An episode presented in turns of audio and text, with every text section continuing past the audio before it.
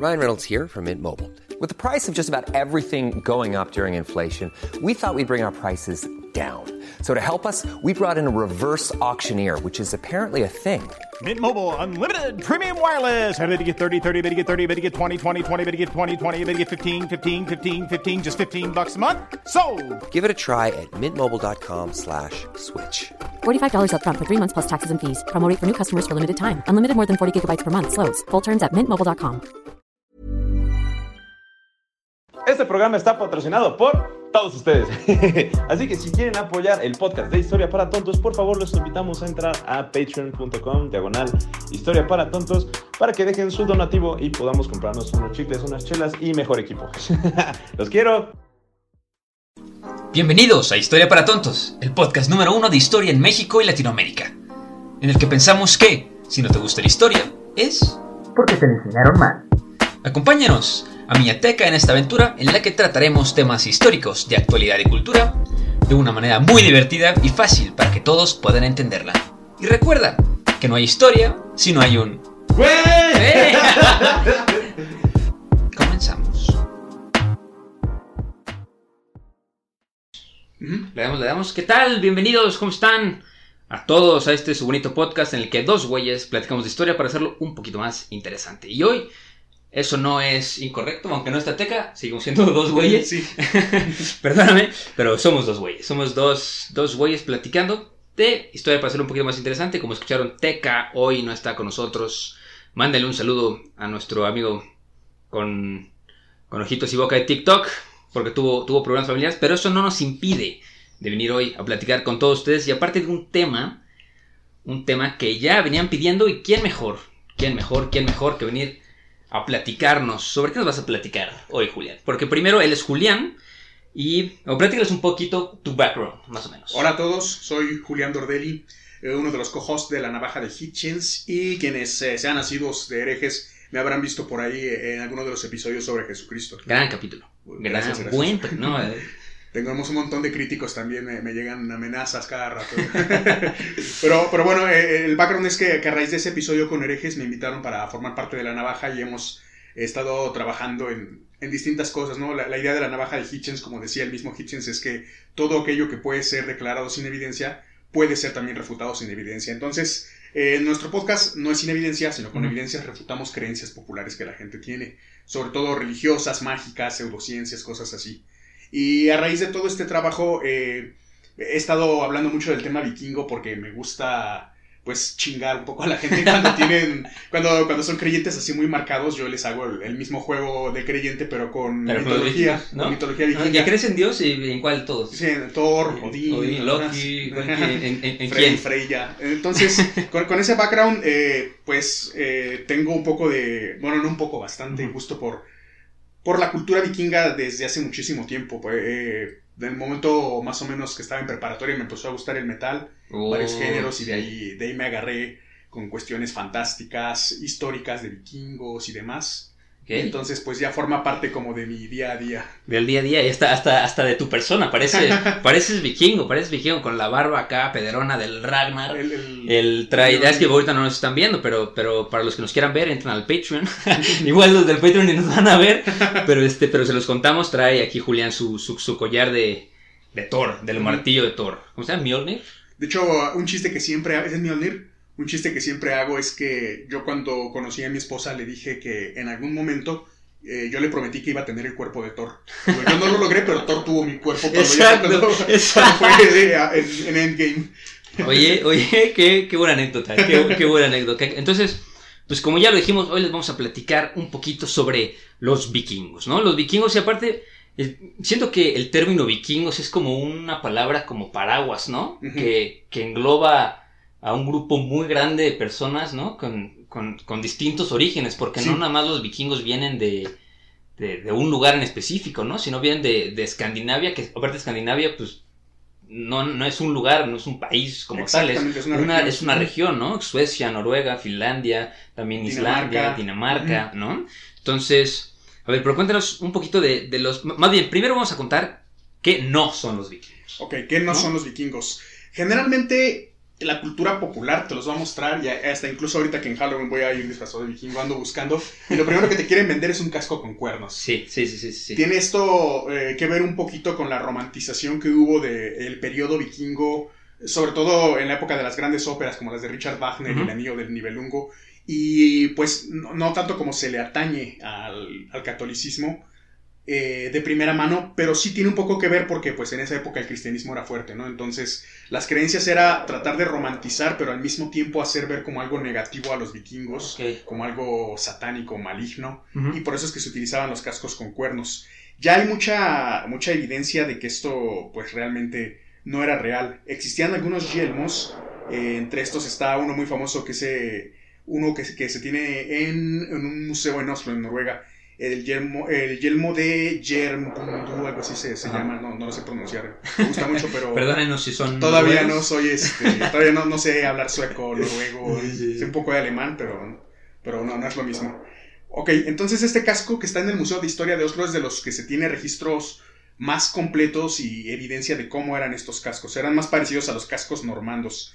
Y a raíz de esto se han continuado investigaciones y hay muchos otros que están en diferentes excavaciones eh, y, y exhibidos en diferentes museos, como el yelmo de San Wenceslao que se encontró en República Checa, el casco de Ostrov Letnichi en Polonia, y hay otro que se llama el casco de Olomouc que también se encontró en República Checa. Todos estos cascos tienen la característica de ser cónicos y tienen protecciones que se extienden hacia la zona de la nariz, pero ninguno tiene cuernos. Ninguno tiene cuernos. Exactamente. Es uno de los primeros mitos grandes que existen alrededor. Eh, hay un pintor sueco del siglo XIX que se llamaba Gustav Malmström y en una serie de cuadros en los que él trataba de plasmar el poema de la saga de Fritlof, él utiliza, eh, no se sabe si por primera vez, pero son de las primeras evidencias que hay, eh, los yelmos con cuernos. Como, como les comentaba, tiene que ver con esta parte de la cristianización de la cultura en general y que la cultura trataba de romantizarlos, a lo mejor sí como algo maligno, pero también como algo, como algo entrañable, como algo misterioso. Ok.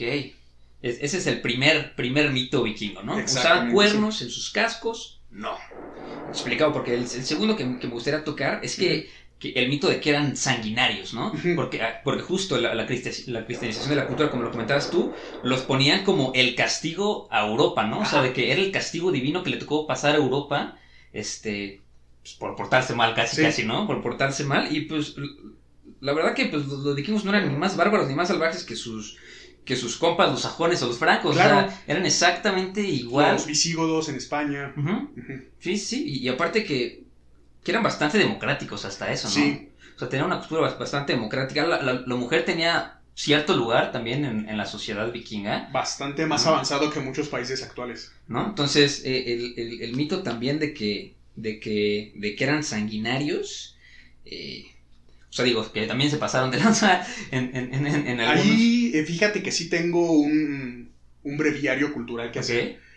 Los vikingos, dentro de su estructura local, en sus comunidades, como comentas, tenían eh, relaciones diplomáticas y democráticas bastante avanzadas para la época. La mujer tenía un papel bastante avanzado para la época también. Y ellos, al hacer expediciones, eh, sobre todo para conocer otras tierras y también para conquistarlas y saquear y, y llevar riquezas, eh, había diferentes divisiones militares, por decirlo así. Una de las más interesantes, pero que es la que en la cultura popular se suele englobar a todos los vikingos, eran los llamados berserker. Sí, los berserker, ¿no? Ellos sí eran bastante salvajes, sí eran bastante agresivos, pero hay un porqué. Ok. Eh, parte del ritual previo a la batalla era el consumo de bebidas alcohólicas fabricadas completamente pues, de, de una forma casera, Sí, sin sí. ninguna industria. Eh, el hidromiel que bebían es una bebida alcohólica que tiene aproximadamente entre 10 y 15% de alcohol y es una fermentación a base de, de agua y miel.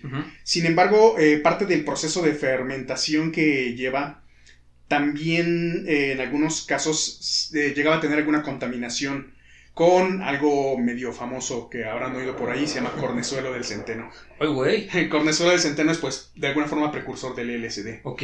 Entonces se, se estima que precisamente al, al tener estos rituales previos a la batalla, sobre todo los berserkers, y tener este consumo desenfrenado de hidromiel, pues literalmente peleaban hasta el pito de drogados. Y por eso es que podían tener actitudes tan salvajes y tener mayor resistencia. Digo, estaban drogadísimos. no Sí, porque dice que, que, que no sentían dolor y no sentían sí, tenían empatía. acá abierto sino el que- abdomen y no se daban cuenta, no sentían nada. Sí, sí. Estaban en, en una especie de trance, parte religioso, parte pues promovido por el, el consumo inconsciente del cornezuelo. Y digo inconsciente no porque ellos fueran unos inconscientes, sino porque no sabían lo que estaban Porque exacto, no, sí, no sabían en esa época qué estaban haciendo y pues... Entonces eso le daba un toque como muy místico, muy mágico. Ellos realmente creían estar viendo cosas mientras estaban en la batalla, no porque existieran, sino por, por el cornezuelo que es precursor del LSD. ¡Wow! ¿Tenemos, ¿tenemos algún, algún otro mito vikingo que queramos...? Hay uno también que me gusta A mucho ver. contar cuando hablo del tema. Eh, a finales de los años 90, y este tiene que ver ya con, electrónicos, ya me imagino que algunos sabrán por dónde va, había un interés en que se encontrara una solución para conectar de forma inalámbrica todo tipo de, de dispositivos, ¿no? De celulares, de, de los de aquellos remotos Sí, sí, sí. antiguos, eh, computadoras, mouse, cualquier cosa que se pudiera conectar sin cables. Sí. Y sin infrarrojo. Sin. Porque el infrarrojo no no- tener pegados los sin tener pegado el mouse a la compu. Sí, sí, sí. Y entonces, eh, en la búsqueda de esta tecnología, un ingeniero informático de Intel llamado Jim Kardach recibió el encargo ahí por alrededor de 1997 de ver si podía encontrar una solución para crear esta eh, tecnología inalámbrica. Él empezó a trabajar con diferentes equipos eh, de Ericsson, IBM, Nokia y Toshiba. Entonces, siendo pues empresas rivales, había desconfianza entre Ericsson contra Nokia, ambos contra Toshiba, IBM Sí, no le sí, caía sí. bien nadie. Era un problema unificar a las empresas para trabajar juntos. Eh, entonces, eh, bueno, esta tecnología continuaba con el desarrollo hasta que en ese momento el ingeniero este de Intel, eh, Jim Kardach, eh, estaba leyendo sobre vikingos en su, en su día a día, pues por, por esparcimiento. Porque es chingón. Por chingón. Porque es chingón, porque es un compañero que le gusta la historia, Le que gusta la gusta la historia. Y uno de los personajes que le llamó mucho la atención fue Harald Bluetooth. Entonces ya, ya saben por dónde va la cosa. ¿Por dónde va? Eh, él, pues el nombre de Bluetooth no fue nada más un capricho, tiene un sentido metafórico.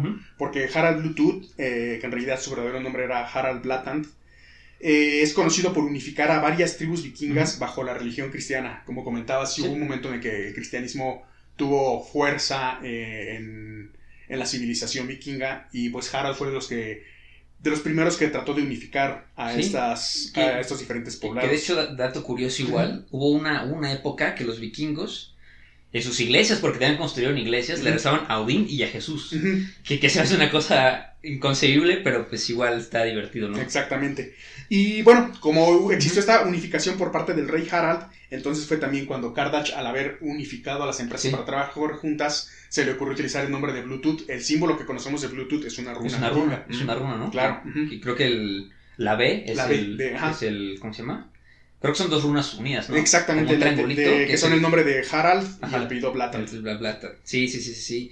Y también, oye, está, o sea, eso está, digo, sí, yo sí, lo- sí lo sabía, pero es, un, es un gran dato para, Sí. para saber, ¿no? Porque seguramente todos ahorita van a estar viendo su celular y Ajá. vayan a ver el logo del Bluetooth. Ajá, y busquen runas y van a ver cómo y son. van a ver Ahí- que ahí- son igualitas, igualitas, igualitas. Otro mito de los vikingos que también este, encontré por ahí, a ver, a, a lo mejor me lo podrás desmentir tú, pero este, que, que los vikingos eran, digo, se prestaban a, a ser altos y, y- y de ojo azul, ¿no? Que, Sí. Es eh, medir el pasado con la vara de la actualidad. A lo mejor actualmente sí, los pueblos de origen germano son, son así, pues, pero también tiene que ver con la alimentación Sí. y las condiciones de esta época. Eh, en esa época, eh, toda la gente de todo el mundo era más pequeña de Sí, lo que actualmente es. sí, sí. Entonces sí, eh, había vikingos altos, pero altos entre comillas, a lo mejor unos 70, unos 72. Sí, o sea, no, no, no era el rolo que vemos hoy, el delicioso rolo.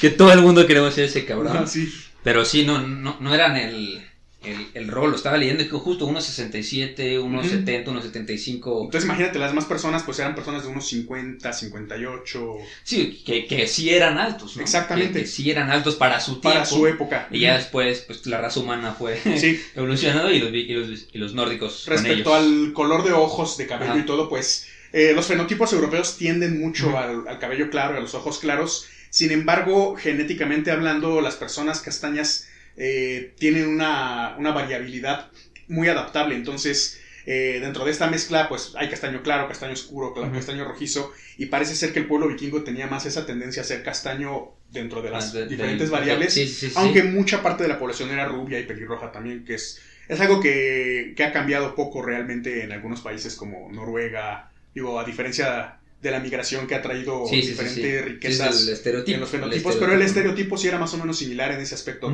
Nada más que eh, prácticamente se utiliza el rubio como sinónimo absoluto de vikingo cuando representaba un porcentaje de la población sí elevado, pero no el único porcentaje de la población. Ok, es otro mito, otro mito desmentido. Ya, por, por, por, por Julián. Y también, bueno, este, este no es un mito porque sí, sí, sí hay bastantes cosas. Este es más, es más bien un chismecito. Pero igual utilizaron imágenes vikingas para, para la propaganda del nacionalsocialismo en Alemania. Claro, claro. Para- eh, para eh. Hitler tenía una especie de fijación Sí. por las culturas antiguas, pero desde un punto de vista místico. A él le gustaban Ok. cosas Sí, sí, sí, acá eh, el... mágicas y de ese Ujú. tipo. Entonces, la cuestión de las runas, rituales, la creencia en dioses, aunado a lo que te contaba de que. Wagner, eh, Hitler era un gran atinador de Wagner, y Wagner utilizaba mucha iconografía y mucha mitología vikinga en sus obras. Sí. Entonces, por ahí hubo como que esa relación. igual dicen que el, que, el, que el logotipo de la SS tenía algo que ver, algo Eh, por el sí, estilo, sí, ¿no? sí, la- la- las dos S que utilizan así como en forma de rayito. De, de rayito. Sí, porque sabemos que la, la esvástica no... No, No, esa es viene- mucho más vieja, es Sí, de eso origen no. hindú. Sí, sí, sí. Indio, ¿no? Bueno, hindú, no, sí, Ah, hindú. sí, bueno, sí. sí. Sí, porque viene de la, de la cultura hindú. Ujú. Ok, ok, y esos son lo que los vikingos no son. Ya sabemos que no eran los vikingos, ¿ok? Pero ahora, ahora si entramos de lleno al, al, al chismecito vikingo, ahora sí vamos a ver de dónde, madre, ¿qué es un vikingo? ¿No? Pues, pues como tal son diferentes grupos, no, no hay un grupo como tal vikingo, sino hay varios grupos que se fueron asentando en la zona de Escandinavia, que es eh, eh, a partir de Dinamarca hacia arriba, Suecia, Noruega, Finlandia, después se expandieron hacia Islandia. Estos grupos, eh, dato curioso es que siempre se la pasaban dándose en la madre entre sí. Quien haya visto la serie de, de Vikings sabrá Vean, que vean la excelente serie. todo el tiempo, no, no, era muy difícil unificarlos porque cada quien quería las cosas a su antojo. Entonces, tanto a nivel político como social y religioso no había una estructura como tal. Una de las curiosidades de, de la religión, por ejemplo, es que no existía una palabra para religión dentro de, dentro no de la cultura vikinga, sino que cada quien tenía sus ritos, a pesar de que todos tenían los mismos dioses, había a lo mejor a- una libertad en la que algunos preferían adorar a Odín, otros a Frey, a Freya, a Thor, Sí. dependiendo de la región y del gusto personal. Entonces no era algo unificado como tal, eran varios pueblos de origen germánico, eso sí se sabe. Eh, sí. De lo que actualmente son las zonas de Alemania, Austria, por ahí, fue de donde varios pueblos se movieron hacia diferentes partes de Europa, igual los visigodos que invaden España tienen más o menos el mismo origen y comparten tradiciones más allá, eh, a lo mejor eh, la Navidad que conocemos es de origen vikingo, por ejemplo. Eh, la- uh, no, no la parte cristiana, pero sí la iconografía sí. del árbol de Navidad, las esferas, las Ok, luces. eso no lo sabía. Había una celebración que se llama Yule, que se daba durante el periodo del solsticio de invierno, entre el 21 y el 25 de diciembre. Ok. En esa fiesta se esperaba el sol. Eh, había un árbol que representaba el Yggdrasil, que es el árbol sí, de- sí, donde se supone que residen los universos. Y esos universos son como esferas, eh, el Asgard, el Midgard. Jotunheim. Entonces, con alguna representación de esferas, decoraban el, Uh. el árbol de, del Yggdrasil. Wow. Se cortaba al término de las fiestas un tronco que se le llama el tronco de Yule y se quemaba el siguiente año como para dar un nuevo inicio a un nuevo ciclo. Wow. Ok, eso. Había escuchado algo por el estilo, pero no, no así. Oye, qué padre está eso, qué padre está eso. Y a ver, vamos a también. Ya sabemos más o menos, porque justo ya habíamos comentado que los vikingos es como este término paraguas que engloba, ¿no? Exacto, sí. tipo de civilizaciones. Pero, ¿qué significa vikingo? no? Yo encontré aquí que en textos rúnicos se usa, bueno, eh, el, el origen de la palabra es bastante discutido, ¿no? Porque he visto que hay varias personas que se lo atribuyen a diferentes, Sí, sí, sí. a diferentes cosas. Y yo, yo encontré dos, este, que, que se atribuyen a dos cosas, ¿no? En una que son textos rúnicos, que se usa la forma Fara y Viking, Ujú. que, que significa como ir de expedición, Así es. ¿no? Que pues, aunque sean ex- esos textos posteriores, este, pues implica saqueos y Claro. piratería y, y, y excluye como las expediciones comerciales. ¿no? Que era más como, y, o sea, que para ir viking era como ir, ir a pillage and plunder, casi casi, ¿no? Y ir a dar el rol, a ver qué salía. Bueno, a ver, a ver, sí, sí, sí, a, a ver qué sale, a ver qué se me pega. Y este, otra que también encontré que dice es el nombre Vikingr. esa eh, no la tengo tan presente. Sabía de otra que, que se dio en Inglaterra, Ok. eh, que la palabra que utilizaron era viking, con, con, pues en inglés antiguo, con W Sí. y con C. Ajá. Pero sí, la de, la de viking no la tengo tan, tan presente. Eh, Sí, dice, bueno, aquí dice que el, el nombre viking, o sea, GR al final, sí. alude entre los escaldos a los marineros y guerreros que participan en expediciones de ultramar. O sea, prácticamente. o sea sí. prácticamente lo mismo, ¿no? Sí, o sea, sí, para ir vikinger era ir de expedición y pues, los vikingers eran en los, los que iban de expedición. ¿no? Los, que iban de expedición, ¿ok? ¿Tienes alguna otro, alguna otra fuente del nombre de los vikingos? Pues esta que te comento en inglés antiguo, la palabra era viking, aparece en el poema del siglo IX, eh, With Sith se llama el poema, que es la, una historia también similar a la de Adán de Bremen, alrededor del año 1070. Entonces, en Inglaterra, que eran los que padecían Sí. las, las invasiones y el saqueo, se utilizaba como sinónimo de pirata.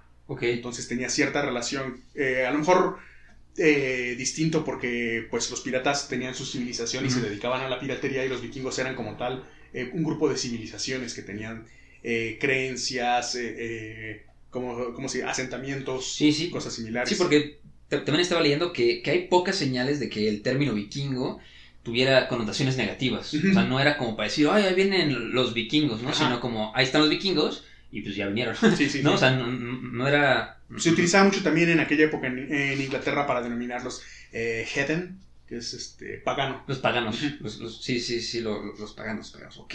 Esa sí era más despectiva, el llamarlos heathen.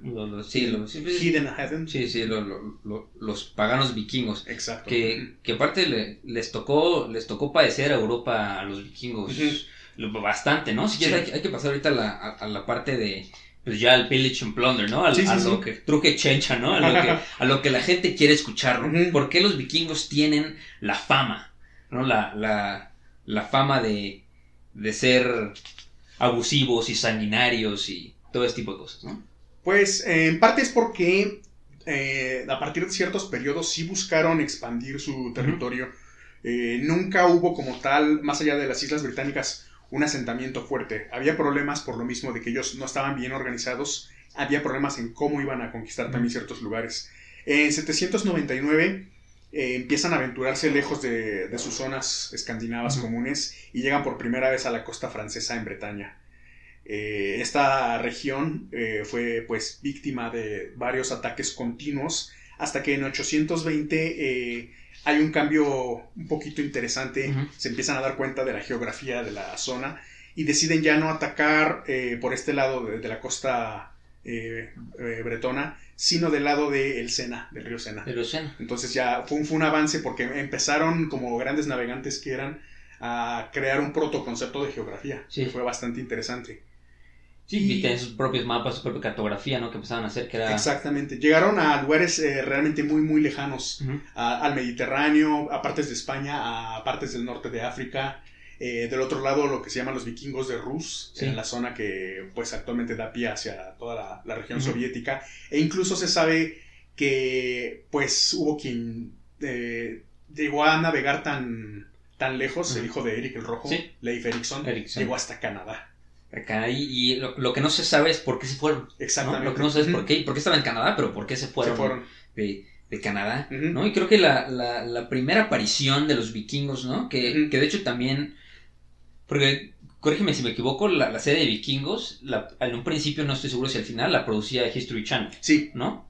Entonces, eh, según yo, los primeros capítulos que, en los que ellos llegan a, a Lindisfarne, ujú. en el año 793, sí es, es la primera aparición de los vikingos en, en Europa, ¿no? Ajá. En el monasterio de Lindisfarne, que se meten y pues nada, fueron a, acumular posesiones, ¿no? O sea, de que- exactamente. y, y lo hacían como de este modo del Blitzkrieg. ¿no? Que ya es, es una palabra en alemán, En alemán, Blitzkrieg, Pero- la guerra relámpago. La, la guerra relámpago, que llegaban y así de que no tenemos plan, vamos, matamos, nos regresamos. Sí, O sea, que- es lo que hacen los asaltantes ahorita, ¿no? De haber celulares, carteras y, sí, sí, sí, sí, y a sí, chingar a madre, sí.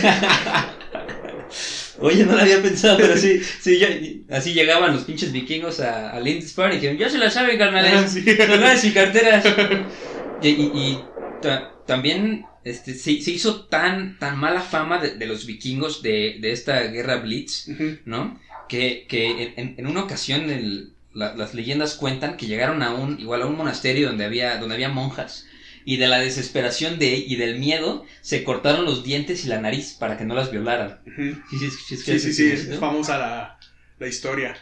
Y que, que igual no las salvaron, igual, igual las mataron, pero este, pero se salvaron de, de los demonios del Exactamente, norte, ¿no? Exactamente. Bueno, aparte de la, la pintura ritual para, para ir a las expediciones de saqueo, pues les daba esa pinta de demonios que, que espantaban tanto a, a los británicos cristianos de la época, a los franceses. A los franceses, sí, sí. No, y, y justo platicando de lo que contabas ahorita, de el alcance que tuvo los vikingos, ¿no? Porque no, no fue, no fue de que, co- como los piratas que tuvieron un cierto, cierta ventana de tiempo, ¿no?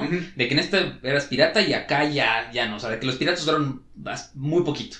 ¿no? Y los vikingos sí, pues desde el 790 hasta... el- 900 más o menos. O sea, sí fueron 200, 300 años 300 de, años, sí. de, de cates que, que llegaron, por ejemplo, si quieres platicamos ahorita de los, de los personajes vikingos, de los, este, de los, de los vikingos más famosos. Ok. ¿no? Porque creo que también, si, si ven la serie de, de- de vikingos, este, creo que todos están presentes en la serie, ¿no?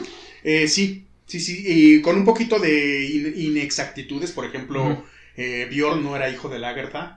Pero son, son licencias literarias que se, se dan Que- para, que para, hacer para más contar una historia, para contar una historia, sí, sí, sí. Pero justo podemos platicar de los, de los personajes vikingos y, y hasta dónde llegó su, su alcance, ¿no? Claro. ujú. Ok.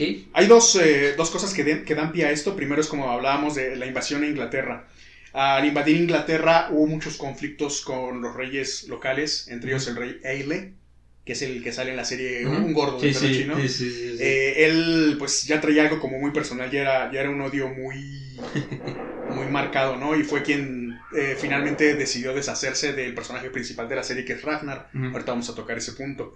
Eh, por otra parte, eh, algo que es muy interesante en la serie, de, es de mis partes favoritas en la historia vikinga y en la serie también, es la invasión a Francia. La mitad occidental del imperio carolingio a lo largo del siglo IX estuvo sufriendo pues la ruptura del mismo imperio. Entonces, a raíz de eso, eh, los vikingos comienzan a realizar diferentes ataques, como los co- comentábamos. Eh, desde el año 820, el Sena sirvió de vía para atacar Francia. Entonces, eh, pues sucede esto de que se, que se ve en la serie, que el rey Carlos eh, el Calvo decide hacer como una especie de eh, tratado, un pacto con el personaje de Rolo, cuyo verdadero nombre es Rolf Ganger, Ujú. y da en matrimonio a su hija Gisela. Ok. Y le da una región también a él que, que va a gobernar, donde se puede asentar y demás. Eh, Rolo, como lo, lo pintan en la serie, es una persona muy voluble y pues un poco traicionera, ¿no? Sí. Como que él va por sus Sí, intereses. como muy visceral, ¿no? Exactamente. Así. Va por sus intereses y en ese momento su interés fue que le dieron un lugar donde establecerse y gobernar y pues, pues una francesa guapa. ¿no?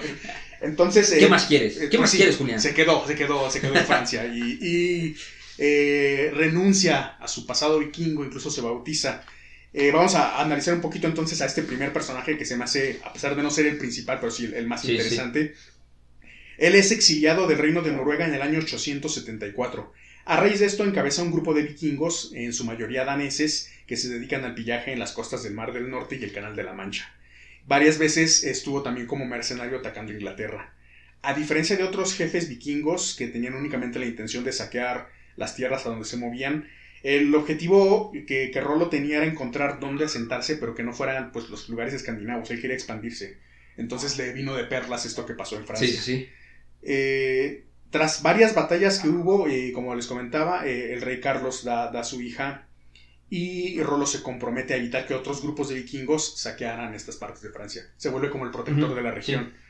Se vuelve, convierte al cristianismo y eh, pues tiene, tiene hijos y nietos y demás. Creo que la parte más importante de la historia es que eh, uno de los descendientes de Rolo es Guillermo de Normandía, que después iba a reconquistar las Islas Británicas. Entonces, prácticamente toda la, la nobleza europea de la actualidad son descendientes de. Rolo, descendientes vikingos. Oh. Finalmente los vikingos lograron conquistar Europa, Lograron conquistar Europa. Oye, sí, sí, no, no fue en su tiempo, pero, pero a futuro así se pero, lo, pero lo logró. Guillermo lo de. Normandía, que reconquista Inglaterra, es descendiente directo de Rolo. Wow. Chismecito de primera mano. Ajá. Aquí.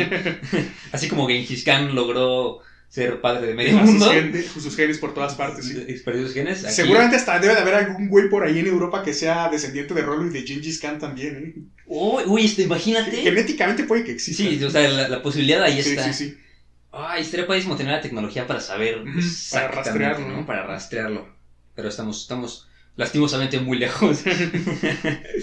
Bueno, ese, ese, ese fue Rolo, Ajá. que, que según tú, bueno, yo, bueno, también según yo, según la historia, ¿no? Sí. Él fue el más importante, ¿no? Sí, sí, Fue al final sí. al- el que más alcance tuvo, ¿no? Porque igual hubo varios que le pegaron durísimo, por ejemplo, al, al, al andaluz, que fue igual este, Ragnar, Ajá. que, que les pegó, que en ese momento no, no, era, no era España. Era, era Bjorn más bien el que lleva a lo que actualmente es la parte de entre Marruecos y España.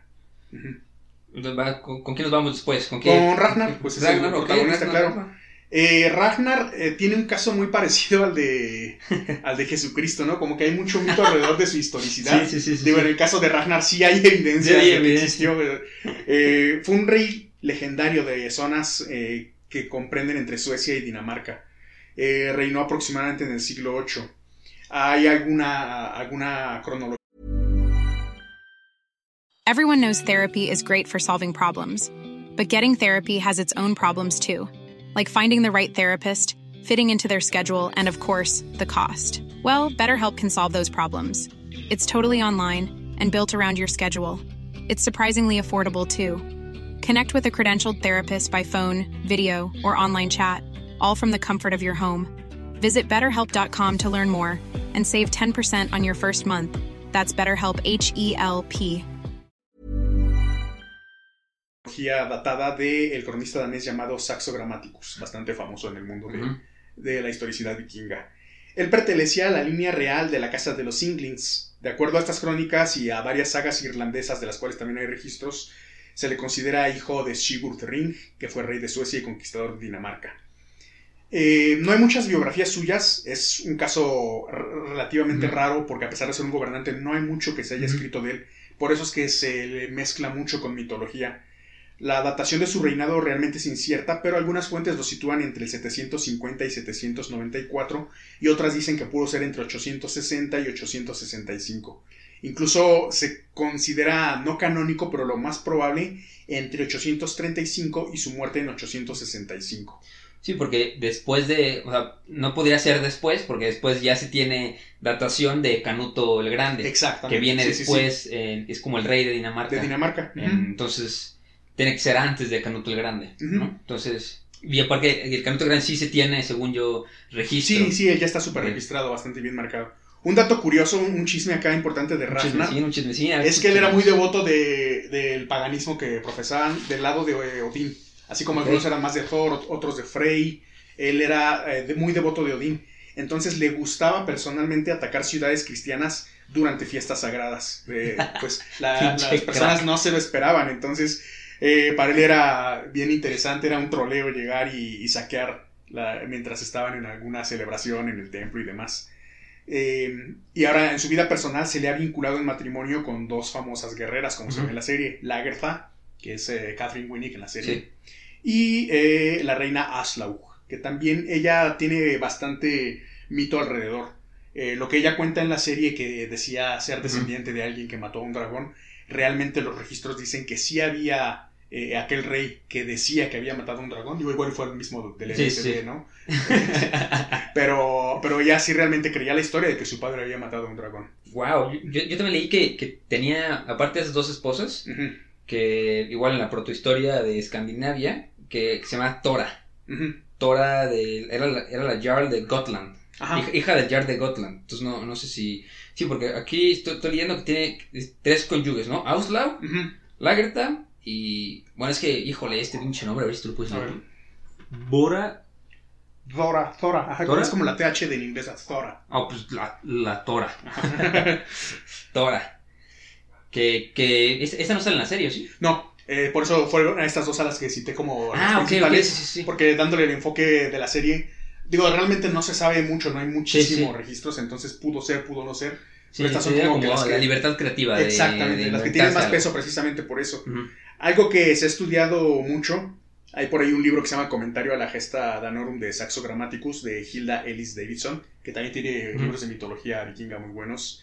Pero ella dice que bajo el reinado de Ragnar hubo muchos eventos e historias confusas y que aparentemente el personaje de Ragnar se le atribuyen muchas cosas que realmente realizaron otros reyes, como el rey Hurik, el rey Reginfrid, que eh, dominó Dinamarca eh, y entró en conflicto con otro rey llamado Harald Klak, que no es el mismo Harald de. Bluetooth. Sí, sí, sí. Y por ahí, pues, hubo varios personajes en los cuales se inspiraron para eh, crear el personaje legendario de Ragnar Lothbrok. Sí, Lo que sí se, se tiene bien registrado y se sabe su muerte, como pasa en la serie. sí cual. pasados de lanza, o Ah, sea, el porque rey Aile sí lo fue- deja en un, en un nido de serpientes. Sí. Y de manera horrible, sí, lo arrojaron a un, pozo de serpientes venenosas. Exactamente. Y como él dijo en la serie, sí sucedió. Él, él dijo que lo iban a matar ahí, pero que sabía que sus hijos iban a regresar. Algo así como de. eh, en español no me acuerdo cómo sería, pero algo así como. eh, Ahorita que matan al, al jabalí, los cerditos van a regresar a. Y verán cómo regresan. Sí, sí, Algo al- así, al- algo, algo, algo así leí. Aquí se- sus últimas palabras fueron que sus cachorros lo vengarían. Algo así, exactamente. Sí. Eran sus hijos Bjorn, Ivan, Halfdan y Uwe, Ajá. ¿No? Que, que justo la parte de lo divertido es que, que, que su segundo hijo decían que tenían una serpiente En el ojo. en el ojo. Entonces, por, por la serpiente muere Sí, y, sí, era como una y la serpiente lo vengó. Entonces, y, y también, bueno, si no, pa- ahorita terminamos de contar, pero también hay algo que nos gusta mucho que es la, la mitología. Entonces, si, Claro. quieres, si quieres, después pasamos eso, pero, pero nos vamos de ahorita con, con, con los personajes. Entonces, ese fue, ese fue Ragnar. Ragnar. Ok, de la Gertha se sabía igual poco. Se sabe que existió y que era una luchadora porque, como estábamos comentando, la mujer tenía un papel muy diferente al de otras civilizaciones, sobre todo cristianas de la época. Entonces, eh, sí era una guerrera, sí existía como tal eh, la posibilidad de que una mujer eh, fuera a la guerra y peleara. Eh, no se tiene muchos registros tampoco de Lagertha, pero sí se le puede vincular de alguna forma con, con Ragnar Lodbrok. Eh, se conoce su historia debido a, a varias sagas nórdicas, pero que sobre todo se dieron por tradición oral. Ya después, cuando, cuando en la gesta Danorum y en las Edas se habla al respecto, eh, se, le, se le da un papel importante. Y eh, lo que te comentaba, el papel de, de Bjorn, realmente en la serie se hace ver que Bjorn era hijo de Ragnar y Lagertha, pero no se sabe realmente si fue así. Eh, Bjorn existió, o sea, sí hay registros como tal de, de su existencia y fue de los que llegó más lejos, como comentabas, llegó a la zona de Algeciras, en lo que actualmente es España, en el estrecho de Sí. Gibraltar, toda esa región. Y como tal, en la serie se le retrata a Bjorn como hijo de Ragnar y, y de Lagertha, pero parece ser que más bien era hijo de, de esta, se me fue el nombre, De, de la otra que no es Lagertha. de Auslav. Auslav, ajá, sí. Eh, y bueno, eh, parte importante de, de Bjorn también es que recorrió varias zonas eh, del territorio escandinavo junto con sus hermanos, pero también llegaron a tener conflictos entre hermanos. Eh, el otro personaje muy importante que aparece en la serie es Ivar, Ivar el, el sin. Ah, sin hueso, sí, sí, sí. Ahí sí hay, hay un montón de confusión el respecto a lo que. Oye, imagínate que tienen el exactamente. sin hueso. No, es que parece ser que sí hay una relación con eso. ¿Sí? La palabra que utilizaban para deshuesado también se utilizaba para la impotencia sexual. Ok. Entonces no se sabe realmente si tenía mal las piernas, si te- totalmente no tenía piernas Sí. o si tenía un problema de impotencia sexual. Ok. O todo junto. Chismecito. Sí. O chismecito, oye. Ese es, eh, detengan las rotativas. y eh, algo que retratan bien en la serie es que, que Ivar era sumamente inteligente y también sumamente despiadado. Se decía a finales del siglo IX en los registros que se le conocía por ser el más cruel de los hijos de, de Ragnar. Eh, en cualquier lugar al que llegaba torturaba a los cristianos hasta la muerte. Eh, lo hacía por gusto incluso. Eh, como te comentaba, lo del origen del apodo no es completamente seguro, pero en caso de que hubiera sido una cuestión sexual, esto también le habría causado una frustración que lo hacía ser tan, tan agresivo, tan, tan agresivo. y demás.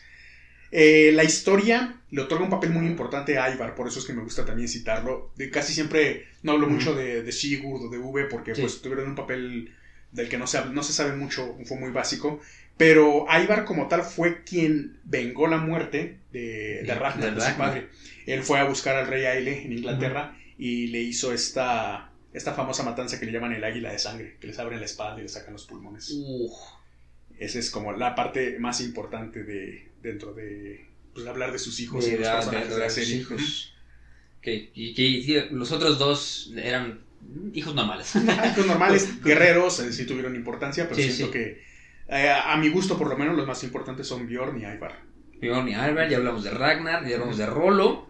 Este. Pasamos a Eric el Rojo. Porque Eric el también Rojo. Eric el Rojo eh, y su descendencia fueron los que, bueno, el que supone que más lejos llegó, que fue a Canadá. ¿no? Exactamente, sí. Fue este Ericsson, ¿no? Ajá, su hijo.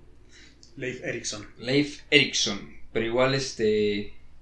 Pues de, de, el Rojo creo que tampoco se sabe mucho. Realmente no, era navegante, conquistador y pues creo que, que la parte más importante es que trataba siempre de eh, ir a lugares cada vez más lejanos. Por eso continuó con su legado Leif Erikson, su hijo.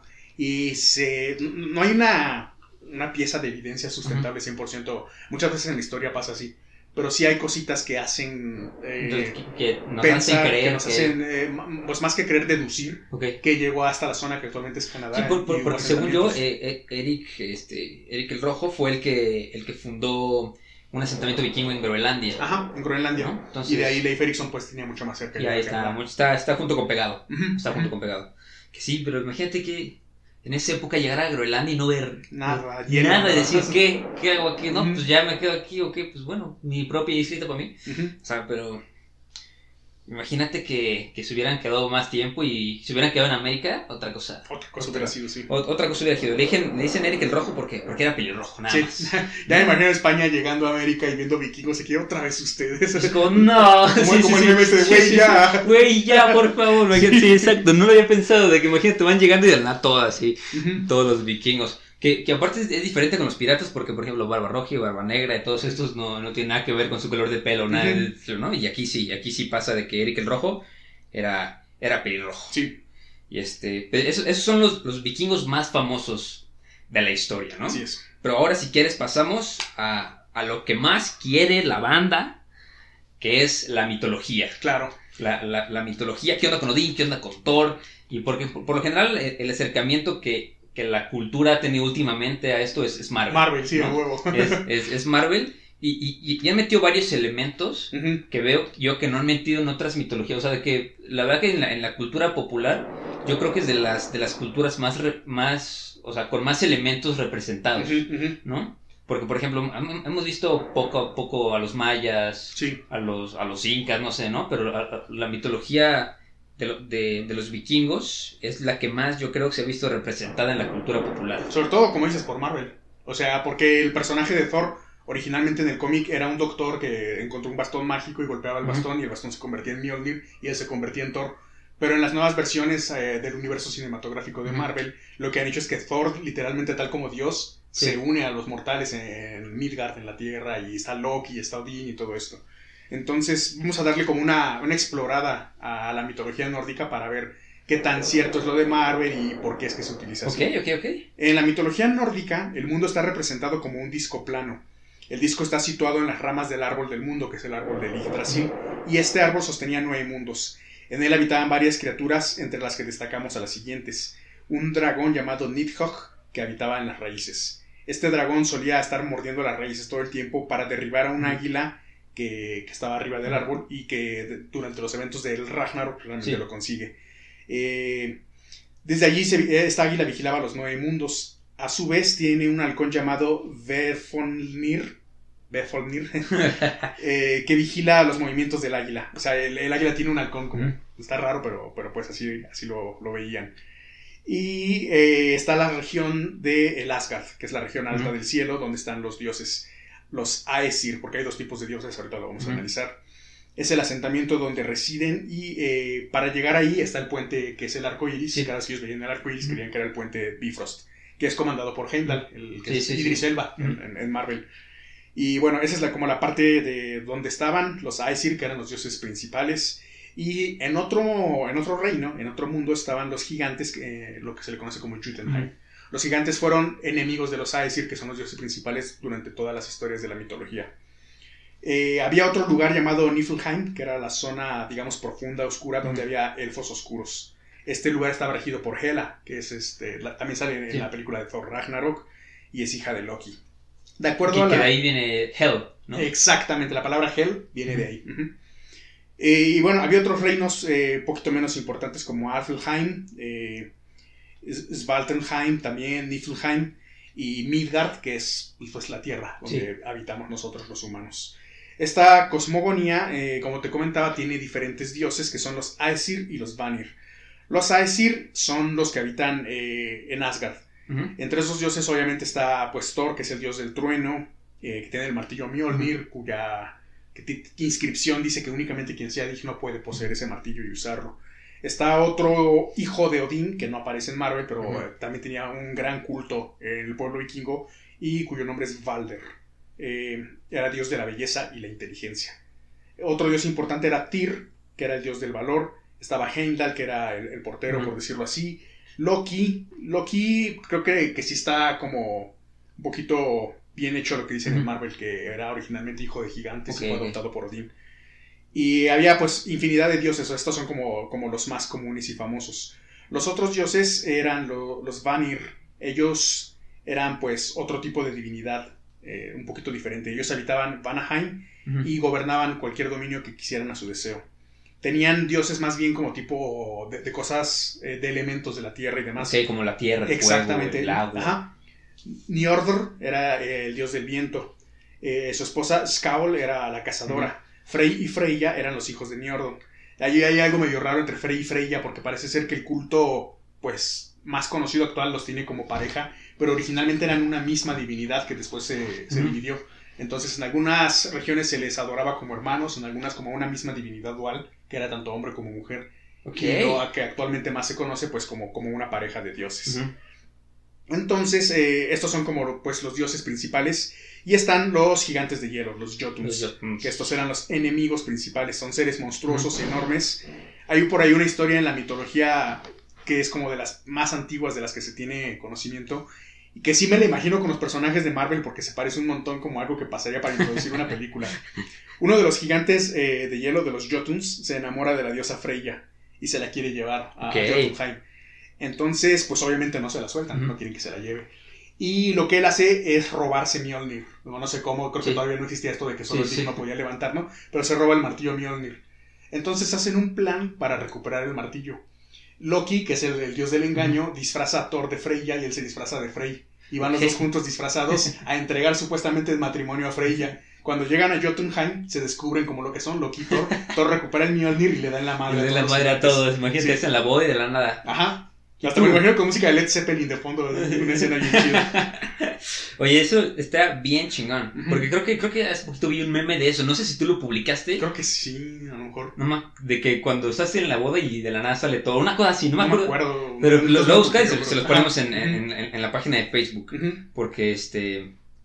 Porque, porque está, está muy cagado. Sí. O sea, son de esas, de esas historias de la mitología que vale la pena. Claro. Vale la pena contar. Entonces. y la parte más importante, creo que, que el, el- el centro de toda la vida de los vikingos, sobre todo de los guerreros en la mitología, es el Valhalla.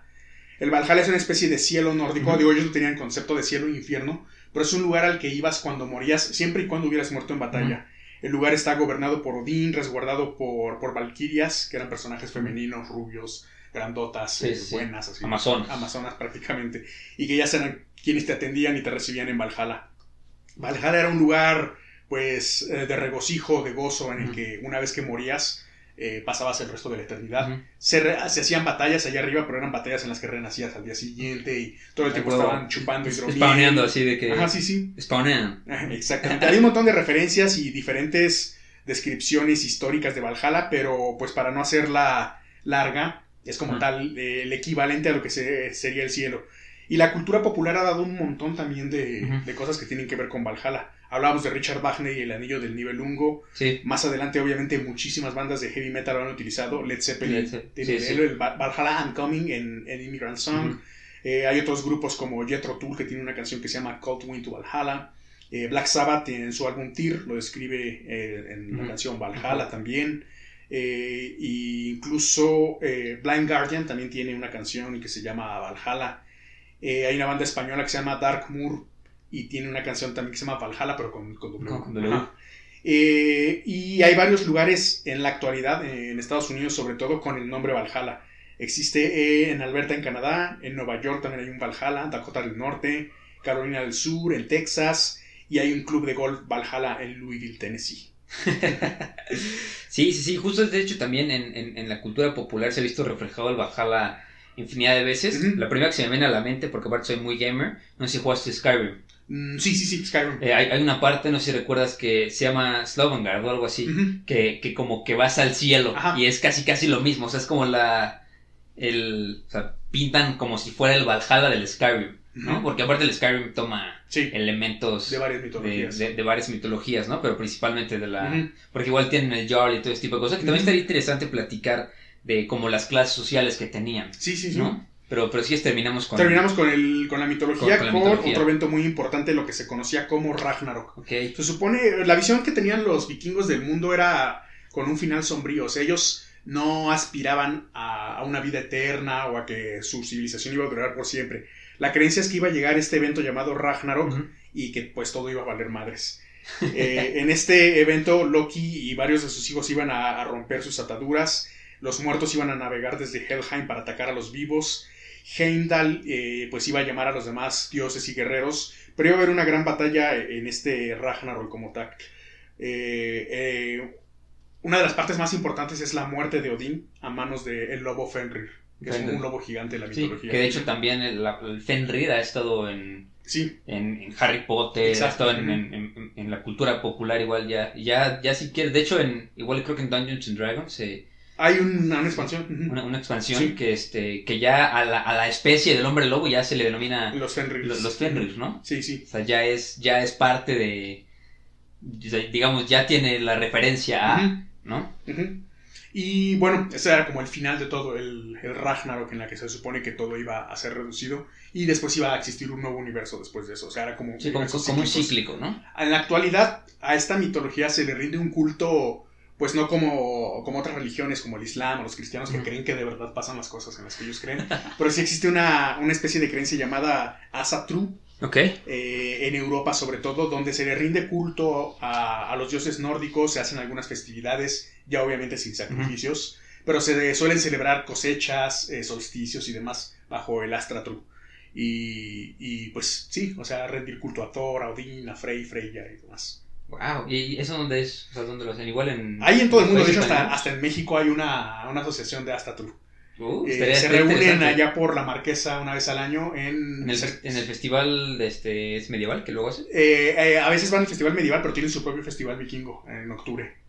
Oh, ya, ya. de hecho, ya va a ser ahorita. No sé si ya Uh. fue o va a ser, pero. Vayan, vayan, los Sí. que estén escuchando, vayan, porque bueno, yo fui una vez a uno medieval y se puso de la bastante. marquesa también. ¿no? Sí, sí, de más que chido. se, se pone bastante, bastante chido.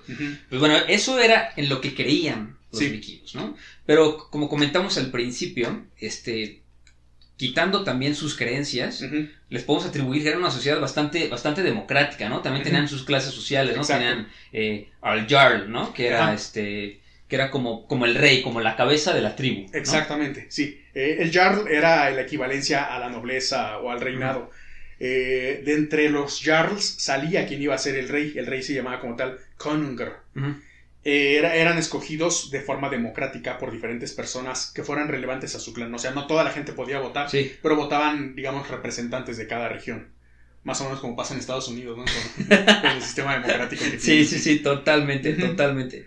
Sí, sí, bueno, votaban los hombres libres, ¿no? Porque Ajá. también debajo del Jarl estaban los Karl, ¿no? Los carros, exacto. que, era, que eran pues estos hombres libres, que lo único que los diferenciaba este, de los demás hombres es que no eran esclavos, ¿no? Así es, y podía ser de cualquier clase social, podían ser granjeros, campesinos, comerciantes, realmente eh, la libertad del hombre estaba bastante bien establecida, como dices, a excepción de los thrall o esclavos. de Austral, que de hecho también el Tral, eh, también ya hay referencias en, el, en, en la cultura popular, porque ya en varios juegos como ya eres el, el como el súbdito del malo, en Skyrim se llaman Thrall, ¿no? De que es el, es el como el súbdito, eres el, el esclavo, pues, Sí. ¿no? Como este Atolini, ¿no? Con AMLO.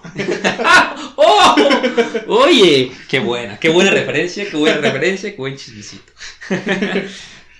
Sí, sí, sí, sí. Realmente la diferencia es que, que los thrall podían liberarse si se lograba eh, pagar su rescate de alguna forma, su, su costo, por decirlo así. Incluso en la serie de vikingos aparecen algunas mujeres que son esclavas y liberan para pues, andar con los hijos de Ragnar. Sí, y, y de hecho estaba, también estaba estipulado en, en o sea, en las clases sociales no nada más era una cosa de, de, de hecho, sino también estaban eh, codificadas, ¿no? Encontré que estaban codificadas en el, en el poema mitológico Ritsgula, Ajá. este, ¿no? Que era el... en- no sé, no sé qué habrá sido, como un código de ética, un, poema. Sí, más, un po- era poético, Ajá. como si ahorita escribieran la constitución en forma poética. En- en verso. Pero sí, sí, ¿No? era No, exactamente algo así. Ok, esas, esas eran la- las, las clases sociales. Y dentro de las clases sociales, ya lo platicamos, que la, la mujer vikinga también tenía un, un espacio, ¿no? Sí, la gran mayoría de ellas se les conocía como Husfreya. Ujú. Husfreya era la mujer libre que si bien se dedicaba pues a las cosas del hogar, no, no había un sistema como ahorita que sales Sí. a trabajar y demás, ¿no?